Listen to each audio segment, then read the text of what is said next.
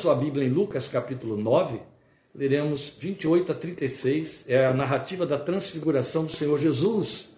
E nós queremos fazer uma abordagem um tanto diferenciada. O tema você está vendo aí na página Jesus, o profeta dos últimos dias. É muito importante realçarmos neste texto esta proclamação de que Jesus é o profeta dos últimos dias, porque nesses dois mil anos de história da igreja não faltou e vai continuar surgindo quem se levante aí como sendo o último profeta, o último profeta, o último profeta, e a Bíblia deixa muito claro que o último a falar por Deus em nome de Deus, continuará sendo assim, é Cristo Jesus o Senhor, que já tem falado há dois mil anos. Então, nós vamos ouvir exatamente isso agora na leitura do texto de Lucas, 28 a 36, que eu vou estar lendo. Aproximadamente oito dias depois de dizer essas coisas, que coisas? As que vimos semana passada, aqui também em Lucas, quando o Filho de Deus estava colhendo a confissão dos seus discípulos, vocês vão lembrar disso. Então o texto diz que aproximadamente oito dias depois de dizer essas coisas, Jesus tomou consigo a Pedro, João e Tiago e subiu a um monte para orar. Enquanto orava, a aparência de seu rosto se transformou e suas roupas ficaram alvas e resplandecentes como o brilho de um relâmpago. Surgiram dois homens que começaram a conversar com Jesus. Eram Moisés e Elias. Apareceram em glorioso esplendor e falavam sobre a partida de Jesus que estava para se cumprir em Jerusalém. Pedro e os seus companheiros estavam dominados pelo sono. Acordando subitamente, viram a glória de Jesus e os dois homens que estavam com ele. Quando estes iam se retirando, Pedro disse a Jesus: Mestre, é bom estarmos aqui. Façamos três tendas, uma para ti, uma para Moisés e uma para Elias. Ele não sabia o que estava dizendo. Enquanto ele estava falando, uma nuvem apareceu e os envolveu, e eles ficaram com medo ao entrarem na nuvem. Dela saiu uma voz que dizia: Este é o meu filho, o escolhido ou o amado, ouçam-no. Tendo-se ouvido a voz, Jesus ficou só. Os discípulos guardaram isto somente para si. Naqueles dias, não contaram a ninguém o que tinham visto. Vamos falar com Deus. Obrigado, Pai eterno, por tua palavra, pelo acesso que a ela temos, pela liberdade que temos de nela meditar, considerar e ouvir. Acima de tudo, ouvir a tua voz, porque nela nos falas. Mais uma vez, queremos que este grande mistério se renove sobre a nossa fé. A tua voz se faça ouvir em nossos corações. E o Senhor nos ensine, pelo teu Espírito, nos guie a entendermos as coisas que são necessárias à nossa fé e à nossa confissão, para a nossa edificação e aperfeiçoamento de nossa caminhada diante de ti. Por isso, venha ao nosso encontro, ao encontro de todos aqueles que estarão em contato com a ministração desta palavra, tanto agora, neste momento, quanto posteriormente nos contatos que estarão fazendo com essa via de mídia pela qual podem te ouvir. Pedimos que trates com a nossa vida. E à medida que a tua palavra nos for sendo ministrada, o Senhor vai, vai abrindo o nosso coração para recebê-la e devolvermos em frutos que glorifiquem teu santo nome. Fala conosco, te rogamos, esperando na tua misericórdia, em nome de teu santo filho Jesus e para a tua glória. Amém. Amém. Meus amados, nós vamos ter o louvor, mas antes do louvor eu quero iniciar alguma aplicação deste texto que nós acabamos de ler Primeiro, porque eu quero já esvaziar aí a expectativa de alguns que possam estar esperando que eu vá fazer aqui alguma exposição escatológica em cima desse texto, por causa da aparição de Elias e Moisés, que estão sendo citados aqui por Lucas. Vamos lembrar que este texto se repete em todos os outros evangelhos, a melhor nos, outros, nos dois evangelhos sinóticos, em Mateus e Marcos, porque ele é muito singular, ele é muito significativo. E esta é a palavra que eu quero aplicar agora, quanto ele é singular. Mas nós não vamos por aí. Nós queremos uma abordagem exatamente em cima do que o texto está nos ensinando, que foi a razão única, a única razão, a exclusiva razão pela qual Deus fez este fenômeno extraordinário acontecer naquele monte. Jesus subiu lá já na expectativa do que iria acontecer. Ia acontecer. Deus enviou dois personagens celestes, conhecidos de todos, talvez pelo seu vocabulário, e comunicou ao Senhor o que nós precisamos saber e comunicou aos discípulos, a plateia que ele tinha ali, na forma dos três que ele escolheu, ele reservou para esse momento Pedro, Tiago e João. Vamos lembrar, havia doze. Ele escolheu esses três para subirem com ele ali. Os três foram testemunhas. Pedro vai falar isso no fim da sua vida, escrevendo a última carta. Nós somos testemunhas do que ouvimos. O que ouviram? O que eles ouviram foi o Deus eterno confirmar a glória do seu filho, o ministério do seu filho, o envio do seu filho e proclamar que ele era o último profeta ou profeta dos últimos dias. O único que poderia ser ouvido, o único através de quem ele estaria falando até que ele voltasse a este mundo. E isso está acontecendo há dois mil anos. Jesus é a única voz que a igreja pode ouvir. Jesus é a única voz, meu irmão, que eu e você podemos ouvir. A única voz a quem dar crédito. Não há outro. Não há outro a quem ouvir. Foi o que acabamos de cantar. Então nós queremos salientar pontos de significado relevantes neste relato, que, como eu disse, os sinóticos também apresentam para nós. E também o fato de haver três registros realça a importância e a significação dele. Agora, é evidente que é singular ler que Jesus foi transmutado em esplendor visível aos três discípulos. Isso poderia ter passado. Ele tinha feito milagres suficientes para provar a sua divindade e o seu envio autorizado pelo Pai. Ele tinha dado ensinos com autoridade, graça sobre graça, conforme testemunhava, de maneira que não era necessário algo desta ordem. O propósito deste fenômeno extraordinário foi referendar Jesus como a última voz da profecia a ser ouvida. Então é singular saber da aparição também em glória de Elias e Moisés. É singular saber que Pedro faz menção dos dois célebres personagens como se os houvesse visto anteriormente. E é singular que a voz do Deus eterno se faz ouvir e fala aos três espectadores, dizendo que ouçam ao filho, que ele aponta e chama de amado. Afinal de contas, os dois personagens que ele destacou para colocar ali já vinham sendo ouvidos há mais de 1500 anos. E agora o Senhor eterno, o Deus que envia o seu filho, diz: É o meu filho que vocês vão ouvir. E Pedro repete isso na sua carta, como eu disse. Então, é sobre esta última singularidade que eu quero ocupar nosso exame deste texto. Nós vamos louvar a Deus com o cântico que vai ser entoado agora, e logo em seguida estaremos continuando a nossa abordagem. Então acompanhe, cante junto, você conhece, é um cântico que acompanha a história da igreja já há dezenas e dezenas de anos, e você poderá participar também conosco.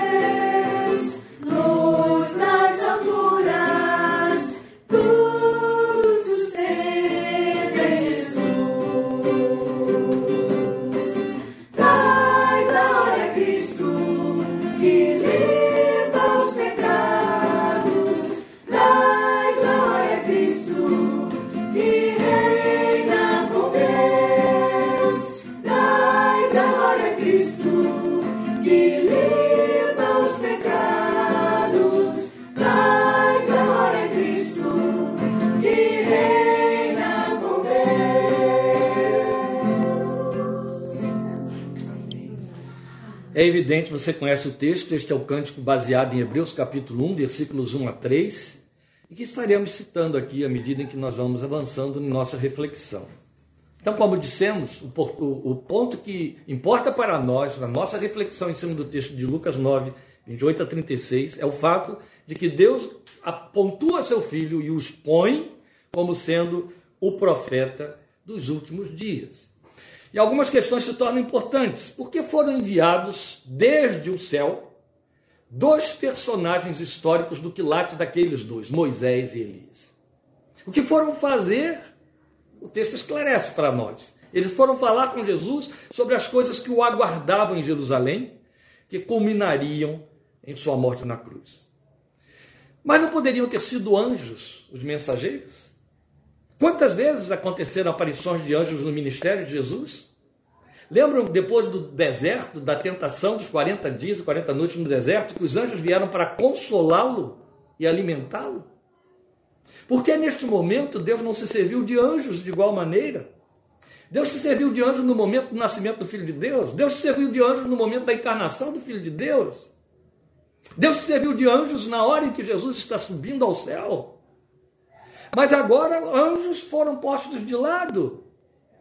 E homens históricos, com referência na história, homens com eh, destaque clássico na revelação e no intercurso de Deus com os homens na revelação que passou, nos foram trazidos do céu para se manifestarem naquele monte. É evidente que há aí algumas correntes de interpretação que procuram arranjar desculpas e alternativas, especialmente aqueles que não conseguem conviver com a promessa de que os que morrem em Cristo estão vivos presentemente com Ele. É evidente que aqueles que pregam o sono da alma e etc., eles precisam arranjar desculpas para Moisés e Elias aqui. Entende? Bem, eu dou glória a Deus porque Lucas, não só Lucas, mas especialmente Lucas, Lucas, o médico, ele faz questão, como homem de ciência, de frisar o que ele aprendeu, o que ele soube, o que ele ouviu, o que ele consultou e registrar. Apareceram dois homens, e eram eles Moisés e Elias. Se nós pretendermos arranjar um outro tipo de desculpa, nós vamos dizer que Lucas brincou conosco, que o Espírito Santo faz piadinha, que há sarcasmo na Bíblia e por aí. Então, meus queridos, eu creio no que está escrito. O que está escrito é que quem apareceu naquele monte conversava com Jesus foram dois personagens históricos, cabeça de revelação, chamados Moisés e Elias. Então volta a carga, não é? Porque não foram anjos, então, os mensageiros. Se fossem anjos, o que tornaria o evento irrelevante? Primeiro, não haveria surpresa quanto à aparição deles, ela era importante. Anjos são esperados vindos do céu sempre. A surpresa estava no fato de que não eram anjos, mas eram homens. Lucas, como eu disse, é o único que diz homens. Os outros textos dizem: apareceram Moisés e Elias, apareceram Moisés e Elias, Mateus e Marcos. Mas Lucas diz: apareceram dois homens. Bonito isso, né? Ora, se você for no kardecismo, você vai ouvir dizer que aqueles que desencarnaram deixaram de ser homens e deixaram de ser mulheres. Se você for ouvir aqueles que acreditam que os que partem daqui se transformam em almas e que ficam no purgatório, eles também são almas, não são mais homens nem mulheres. Perderam a personalidade. No kardecismo, muito pior, porque vai voltar a este mundo em outro corpo, com outra esfera, outra história, outra maneira, e aí não é mais a personalidade. Personalidade, ela é feita pelo corpo, entendeu? É aqui que ela existe. Se eu não tiver o meu corpo, daí a ressurreição, eu deixo de ser pessoa apareceram duas pessoas, tais como na história eram conhecidas, e se chamavam Moisés e Elias. Bem, isso mostra porque se viessem anjos, essa aparição seria irrelevante. Então não causaria surpresa que, em se tratando de anjos, estivessem cheios de glória e esplendor. Também Lucas é que faz esse registro. Que os dois que vieram vieram revestidos de glória e esplendor. Então eles não vieram do purgatório, eles não vieram do Hades como queriam os judeus, entende? Eles não vieram do limbo, eles não vieram do nirvana. Aqui eu já estou citando para vocês quatro facções religiosas. Não, eles vieram daquele lugar onde nós temos um corpo glorificado e por isso que apareceram revestidos de esplendor e glória. O texto diz isso para nós. Que coisa linda. Eu amo a palavra de Deus, porque ela não deixa ninguém iludido, confundido, nem entendendo pela metade, só se quiser.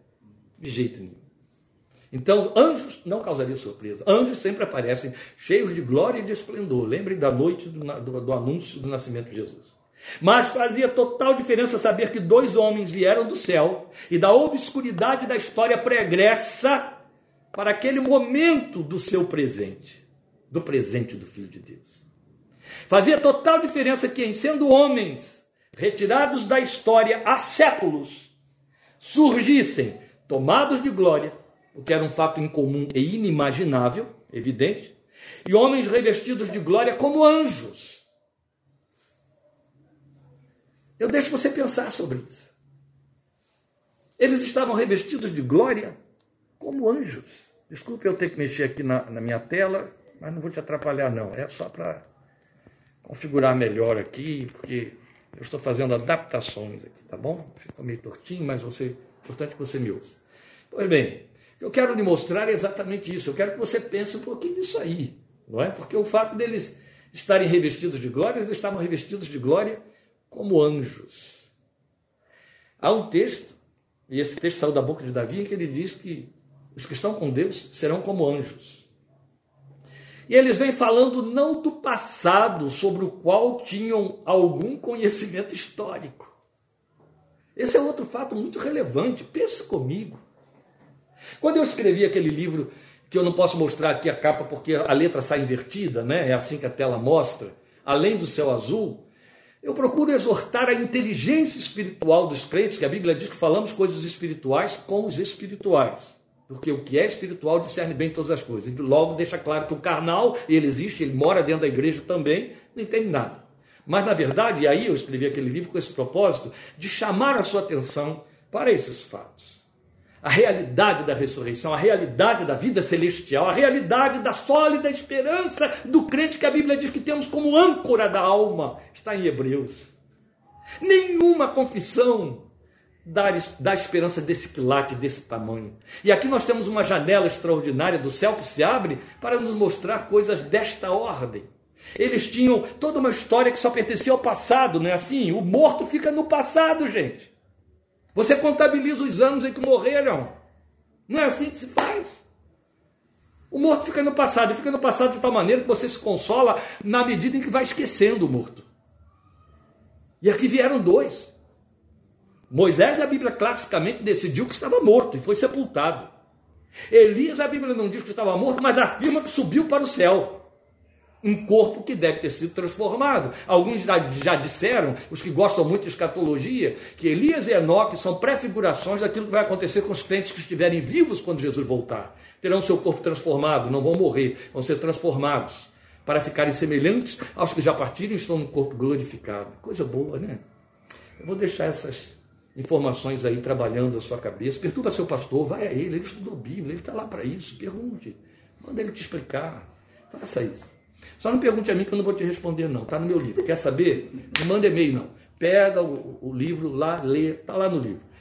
E, e, você pode achar aí no site. Bom, já fiz a propaganda do livro, deixa eu continuar aqui, o propósito não é isso. O que eu quero é que você pense. E você pense exatamente em cima daquilo que nós estamos considerando aqui. Homens do passado, para quem o futuro era presente. Acho isso tremendamente lindo. Eles vêm lá de um passado obscuro. Moisés, 1500 anos antes daquele momento. Elias, no mínimo 750 anos antes daquele momento, metade do tempo de Moisés na história. É tempo demais. Pelo amor de Deus, é tempo demais. A gente só consegue entender no máximo aí 90, 100 anos. Estamos falando de 1500, de 750. Era natural que eles viessem para dizer a água sai da rocha, ou outro dizer anjos fabricam pão. E aí eu me alimento e como 40 dias. É o passado deles, era o presente que eles viveram, que estava lá naquele passado ultra remoto. Não, o texto vem dizer que eles vieram falar com Jesus sobre o futuro. Aquilo que estava para acontecer com o Filho de Deus em Jerusalém ainda não estava acontecendo. Jesus estava em Cesareia de Filipos. Depois daqui que ele vai para Jerusalém. Eles vieram falar sobre o futuro do Filho de Deus. Se eles eram do passado, por que, que eles estão falando sobre o futuro? Ah, é uma manifestação profética? Não, eles vieram trazer recados, eles eram mensageiros. Vieram trazer recados preparando Jesus para aquilo que esperava por ele em Jerusalém. Mas o que importa para nós é a gente pensar desse fato nada comum de que eles eram homens do passado para quem o futuro era agora presente. Isso é lindo, não é? Logo profetizavam. E então dois fatos extraordinários podem ser destacados. Eles falaram com Jesus e não com os homens.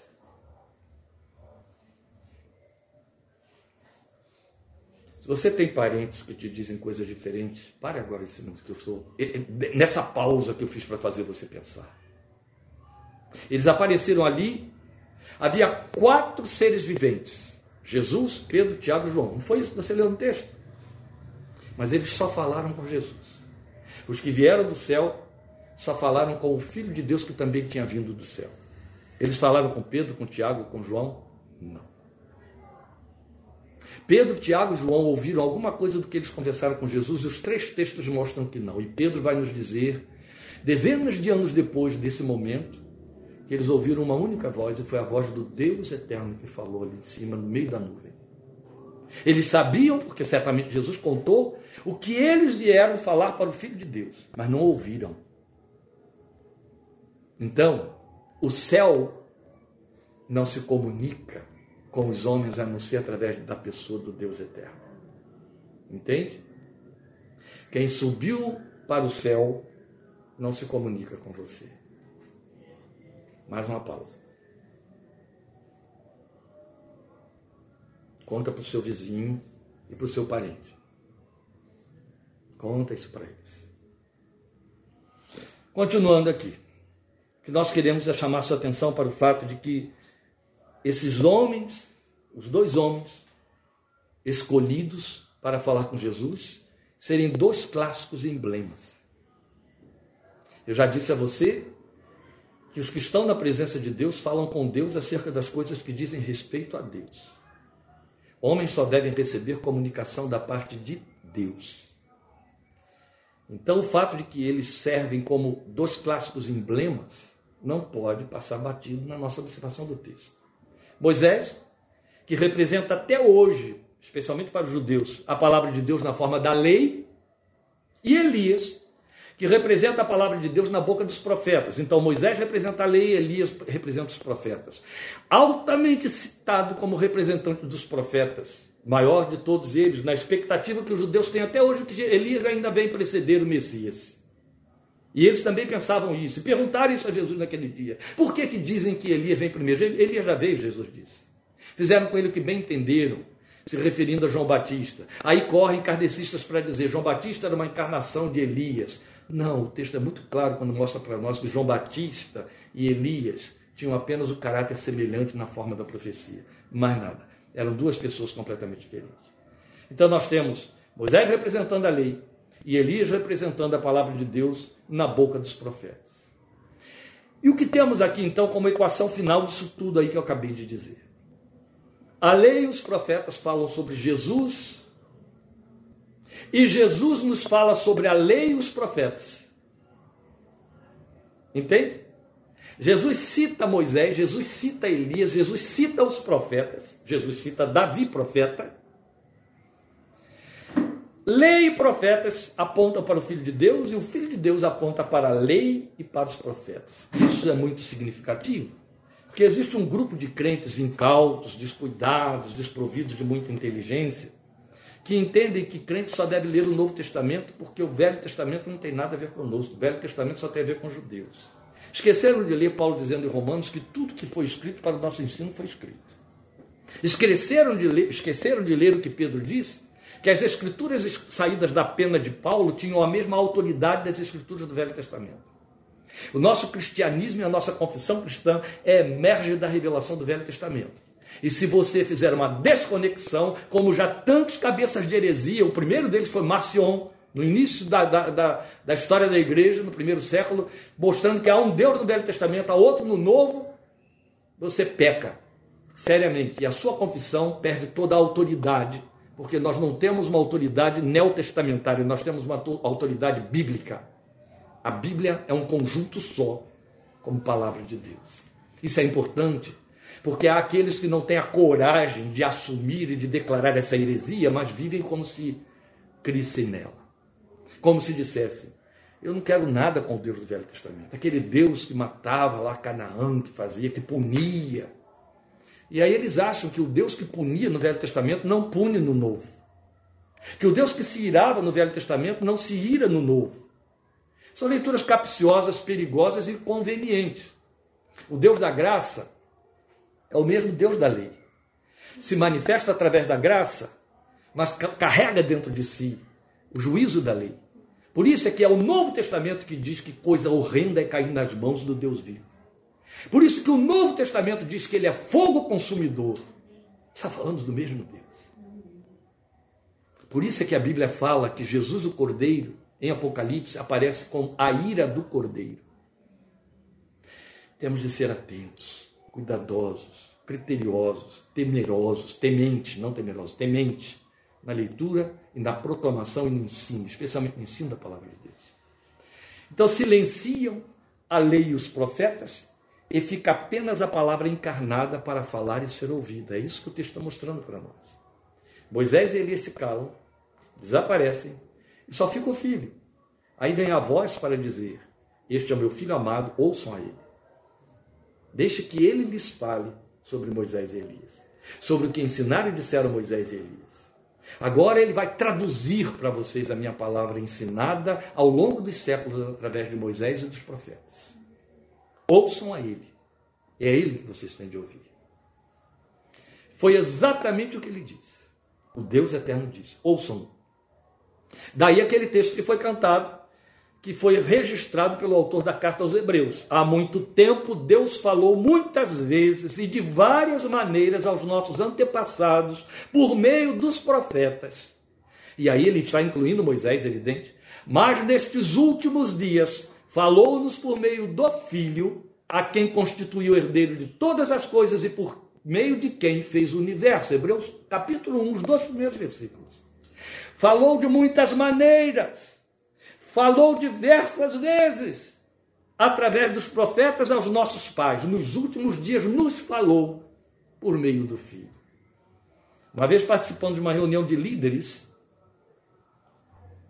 um homem, um pastor de respeito, de peso, que já está com o Senhor, na época que eu estava ministrando, ele disse: Mas o irmão não entende que, ou não acha, que Satanás tem armas novas porque estamos nos últimos dias? Eu falei, irmão, quando começaram os últimos dias? Como era um homem de Deus que lia a Bíblia, ele viu que tinha falado bobagem, o que ele disse na cruz. Disse isso. Então, qualquer novidade de Satanás agora seria uma trapaça de Deus conosco, com a igreja desta geração. Não é verdade? A palavra de Deus não estava preparada para esta geração, já que temos surpresas. E ele retirou então o seu argumento, porque também era um homem decente e temente de Deus. Jesus é o profeta dos últimos dias, que já começaram há dois mil anos. Assim como a Bíblia também fala do antiprofeta, do anticristo, deixando muito claro, viu, crente? Cuidado, não fica aí esperando uma grande aparição lá na frente. Há dois mil anos a Bíblia anuncia que ele já está neste mundo. Há dois mil anos. Ele só se serve de seus instrumentos. Recursos humanos, ciência humana, vias humanas e pessoas para se manifestar. Mas ele já está neste mundo. Outra coisa que nós queremos considerar aqui é que Jesus detém o poder da palavra profética. Daí o Senhor ter dito: ouça ele, ouçam a ele. Porque ele é a palavra viva e em ação. Entende? Ela está viva nele e age. Se alguém quer conhecer Deus, tem que ver Jesus. É a única forma. Ele é quem hoje fala com os homens. Se necessitamos ouvir a voz de Deus, ela nos fala em Cristo e por meio dele. E ele deixou isso muito claro para Filipe. Quando Filipe disse: Senhor, mostra-nos o Pai, e isso é o que nos basta. Filipe, eu já estou há tanto tempo com vocês e ainda não me têm conhecido. Então ele estava deixando muito claro que ele era exatamente como Hebreus capítulo 1, versículo 3 diz: o esplendor da glória de Deus e a imagem precisa ou o caráter completo do Deus eterno. E ele diz que continua falando. Esse é o ponto que eu quero destacar aqui para você. Quando o pai diz, ouça o filho, o filho se anuncia, e aí você vai encontrar isso naquelas sete cartas às igrejas, à igreja, através das igrejas da Ásia Menor, na última, quando ele então manda uma mensagem para a igreja de Laodiceia e diz: Eis que estou à porta e bato, se alguém ouvir minha voz, já aquele tempo, queridos irmãos, há dois mil anos atrás, Jesus já estava pondo em xeque se a igreja o estava ouvindo. Se alguém ouvir a minha voz, se alguém ouvir a minha voz, há dois mil anos eu acredito que ele está procurando quem ouça a sua voz. Então, tentar ouvir homens, tentar ouvir cabeças de grupos, cabeças de heresia, cabeças de movimentos, é ir na contramão do que Deus disse naquele monte a Pedro, Tiago e João. Ouçam-no. Ouçam o filho. É ao filho que você tem de ouvir. Se alguém ouvir a minha voz, o filho clamou. E ele continua dizendo a mesma coisa. Se alguém ouvir a minha voz, ele está falando, ele não para de falar. E então nós queremos, já indo para o fechamento dessa nossa reflexão, levantar aqui algumas questões reflexivas para ajudar você a pensar qual é a fala profética do Cristo de Deus. É alguma novidade, alguma coisa que está escondida, uma carta que ele tem na manga? Ela tem que ser desvendada, procurada, temos que achar nas entrelinhas mensagens subliminares. Não. Ele deixou muito claro que o que ele diz tem que ser falado, que o que ele fala tem que ser dito de cima dos telhados. Foi ele quem disse isso para nós. Jesus não tem evasivas. Ele usou de evasivas quando ele ficava, parecia evasivas, quando ele estava falando é, é, é, por metáforas aos discípulos, deixou muito claro para que não haja conversões psicológicas. Tão bom se a gente mantivesse esse temor e esse cuidado que o Filho de Deus teve. Entende? Ele só explicava em particular a grupos menores, para que ouvindo não creio e venham se converter, seus pecados sejam perdoados. Alguém vai dizer, mas esse não era todo o propósito do Evangelho? Não, ele estava falando de conversão psicológica. Esse é um fato. Eu poderia entrar em detalhes práticos disso aqui como pastor, em cima de experiências muito pessoais, mas não vou não. Só quero que você pense nisso aí. Existem conversões psicológicas, novo novo nascimento, mas a pessoa tem todo o formato, todo o estereótipo, todas as características de um cristão evangélico, a começar pelo fato de que frequenta a igreja, usa a Bíblia, usa evangeliquez, e etc, etc. Mas a vida continua a mesma bagunça e até pior do que aqueles que estão lá fora que nunca ouviram falar sobre esperança. Dá uma, uma, uma atençãozinha um pouco maior nos nossos estudos em Efésios, você vai entender isso aí um pouco mais. Então, qual é a fala profética do Cristo de Deus? Qual é? Para onde a profecia que sai da boca de Jesus, que é o próprio Senhor Jesus, porque ele é a palavra viva, aponta. Sempre a cruz. Sempre a cruz.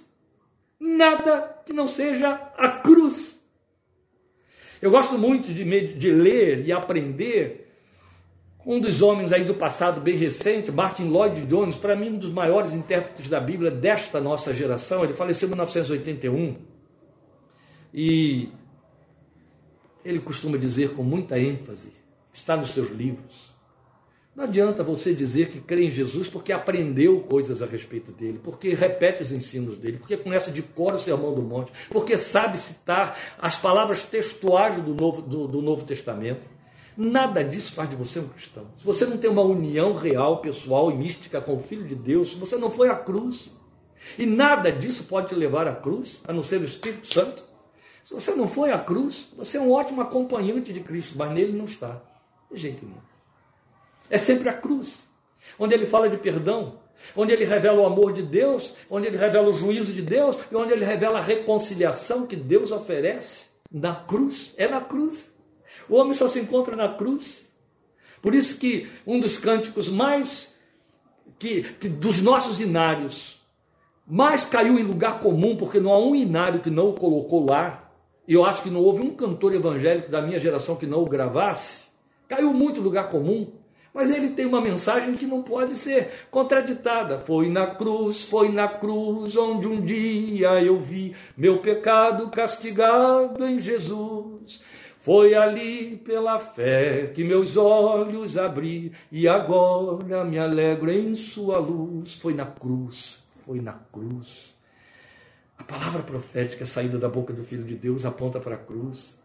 Você nunca parou para considerar o fato de que é chocante que o Filho de Deus comece o seu ministério fazendo um apelo e dizendo: se quiser alguém vir após mim, Negue a si mesmo e tome sobre si a sua cruz.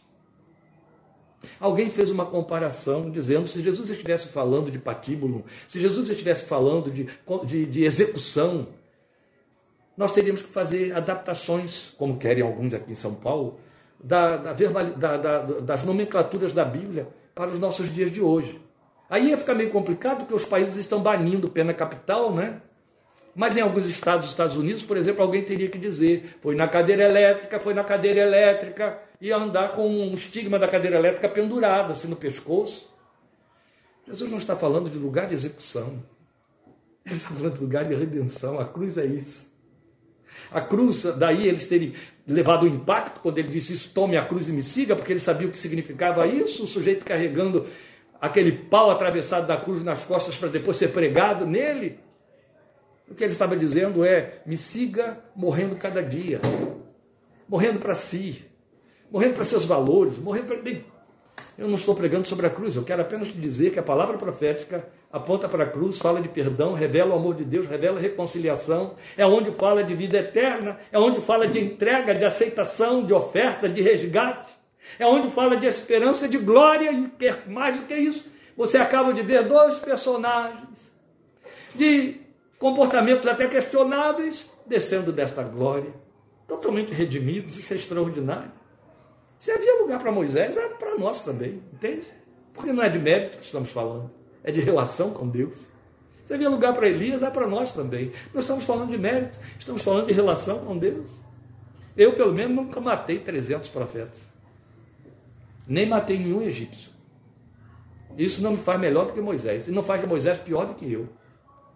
Mas o Filho de Deus matou a natureza de pecado que me faria matar um egípcio e 300 profetas de Baal na cruz e me redimiu, glória seja o seu santo nome.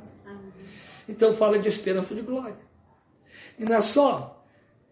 A palavra profética que aponta para a cruz também mostra que o Senhor Jesus tem a última palavra sobre todas as instâncias da nossa existência neste mundo. Daí em Apocalipse, numa das cartas que ele escreve, e é justamente para a igreja de Laodiceia, ele diz que o seu nome é Amém, ele tem a última palavra. Amém é o que fecha qualquer discurso. Amém é o que cala qualquer outra fala. E a Bíblia diz que o nome do Filho de Deus é Amém. Ele tem a última palavra sobre todas as instâncias da nossa existência. Esta é a sua palavra profética. Por isso que o, Deus eterno disse: ouçam-no. Olha, meu querido, você está muito acostumado a correr atrás de ouvir pastor, missionário, profeta, profetiza, a ouvir fulano, beltrano, cientista tal, doutor fulano de tal, sobre a sua saúde, sobre isso e aquilo. Aprenda. Mesmo quando alguém vier dizendo que está tendo a última palavra sobre a sua história, está aqui o bilhetinho azul, não quero mais você trabalhando aqui. Ele não tem a última palavra. Quem tem a última palavra é o Filho de Deus. Aí o Deus eterno diz: ouçam, vá ouvi-lo. Vá para o seu cantinho, fique lá, até que ele te fale, ele vai falar. E você vai ouvir. Ele pode ratificar alguma coisa, mas pode retificar algumas coisas também. Uma última colocação, eu quero dizer a você que ouvir Jesus o profeta é ouvir sobre o novo nascimento. Agora eu vou citar aqui para você as coisas que saíram da boca do profeta dos últimos tempos. É ouvi-lo sobre novo nascimento, foi com que ele começou seus discursos falando com Nicodemos. É ouvir sobre novos céus e nova terra, aleluia. É ouvir sobre sua volta a este mundo. É ouvir sobre a ressurreição. É ouvir sobre o lugar de muitas moradas. Ainda ontem aqui conversando, ou ontem de ontem, com a Miriam, a esposa do Leandro, ela estava falando isso para mim. Eu gostaria tanto de entender o significado disso, não é? Vou preparar-vos lugar. Eu gosto quando o crente tem esses questionamentos, não por curiosidade, mas por necessidade de aprender. E ela estava dizendo: o que, que o pastor pensa disso? Jesus dizer: vou preparar-vos lugar. Aí eu disse assim para ela: vocês estavam para vir de longe, uma viagem cansativa para minha casa. E eu tive que dizer para ele: vamos preparar lugar para eles. Vamos colocar lá as toalhas direitinho, as cobertas direitinho. Vamos preparar lugar.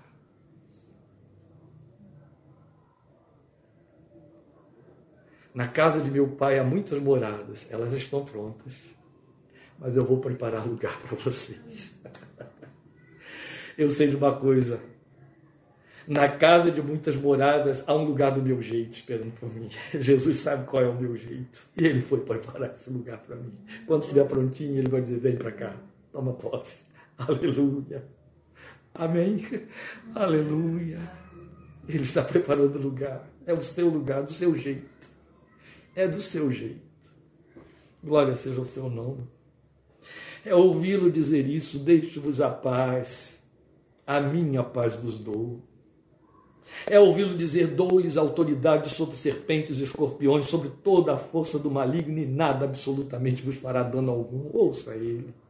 Como me escandalizou, me entristeceu, abateu minha alma, me provocou ira espiritual. Como pastor, eu vociferei nos púlpitos e onde eu pude escrever centenas de vezes sobre essa legião de enganadores que surgiu como pragas no meio do povo de Deus, levando os crentes a terem medo do diabo, dos demônios, a pensar em demonismo, a pensarem nos espíritos das trevas. Eu conheci crentes veteranos com medo de sombra, com medo de palavras, com medo de pronunciamento, com medo de imagens, com medo de fotografias, com medo de símbolos. Medo, medo, medo. E validavam tudo isso porque apareceu fulano de tal, Beltrano de tal, demonologista não sei da onde, que criou uma apostila falando sobre as maldições que pode levar você a ter, dar lugar para o diabo, outra que escreveu livros e livros para falar das fortalezas espirituais, isso e aquilo. N balelas não extraídas da palavra de Deus, do imaginário de quem não tem o que fazer e que quer assombrar, enriquecer, às custas dos tolos. E os tolos surgiram como um exército enorme. Eu entendi, num primeiro momento, que se tratava de crentes vazios, secos, cansados da velha letra e que queriam temperos. E essa gente espertalhona surgiu com temperos. Não foram ouvir o Filho de Deus que disse: Eis aí vos dou autoridade sobre serpentes e escorpiões e sobre toda a força do maligno, e nada, e usa um advérbio forte, nada, absolutamente vos fará dano algum. Você sabe em que lugar da Bíblia está escrito que o diabo faz retaliação àqueles que servem ao Senhor Jesus? Em lugar nenhum. Isso foi inventado por homens. E quantas pessoas creram nisso? Quanto lugar foi dado ao diabo nas confissões? Ouvir o Filho de Deus é, o Filho de Deus é ouvir dizer isso. Eu lhes dou autoridade. Eu me lembro, e eu já citei isso para todos os que me ouvem, então vou, vou ser repetitivo para aqueles que estão acostumados a me ouvir, de uma experiência de muitos anos atrás, mais de 30 anos, quando cheguei pela primeira vez com Lília Pirassununga, já recém-casados, e Chego lá, não tem ninguém para nos receber, ficamos ali no salão da igreja esperando o telefone toca, toca, toca. Eu falei para ela, vou atender, não vem ninguém atender, não estão nem sabendo que estamos aqui, de repente é alguém para avisar, vocês fiquem à vontade aí. Aí atendi. Era uma mulher da igreja que eu não conhecia, mas que sabia que eu estaria chegando lá. É o pastor Cléber? Falei, sou eu. Ah, pastor, estou pensando que a mulher vai me dizer, já vamos aí, já vamos servir o seu almoço, já vamos, já, já vamos ver onde você vai ficar. Não. Pastor, pode vir aqui, tem um homem demoniado aqui onde eu estou. Eu falei, oh, bem, tudo que eu conheço de Pirassununga é esse trecho que eu fiz da rodoviária até a igreja aqui onde eu estou. Onde é aqui? É na Santa Casa. Eu falei, não sei nem onde fica. E como é que eu vou aí? Estou de ônibus. O que está acontecendo?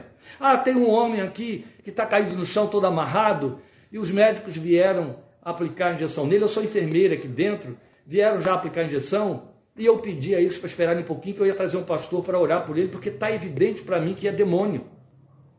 Eu falei: Olha, filha, se está evidente para você que é demônio e eu não posso ir aí, em você a Bíblia diz que está aquele que é maior do que o que está no mundo. Impõe a mão sobre ele e repreende o demônio. Ai, pastor, eu nunca fiz isso, está na hora. Tchum, desliguei o telefone.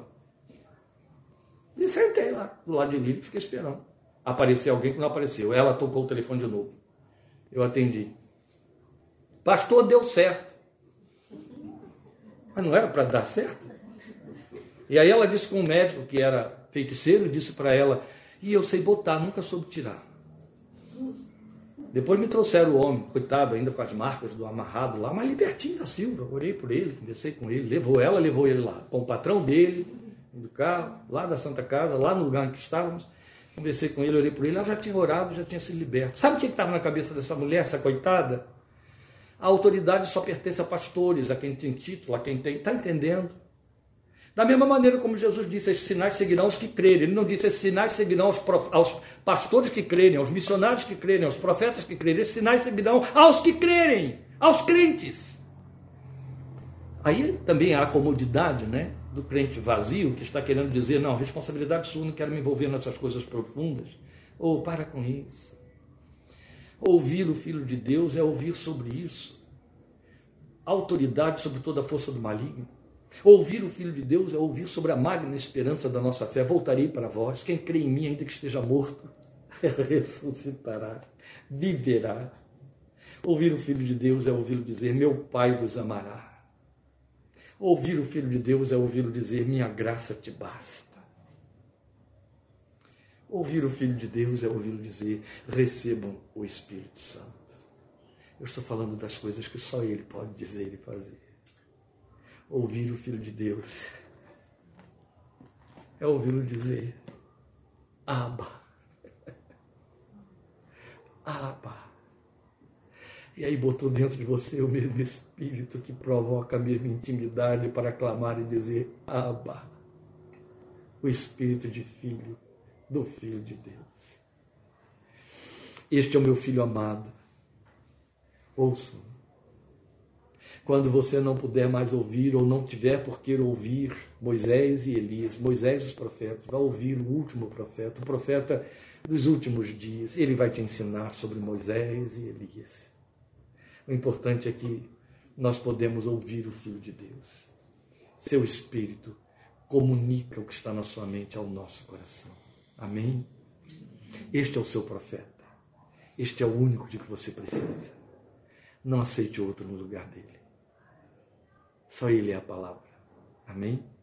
Deus te abençoe e te fortaleça. Estaremos juntos quarta-feira, querendo Deus, e no próximo domingo também com a nossa transmissão.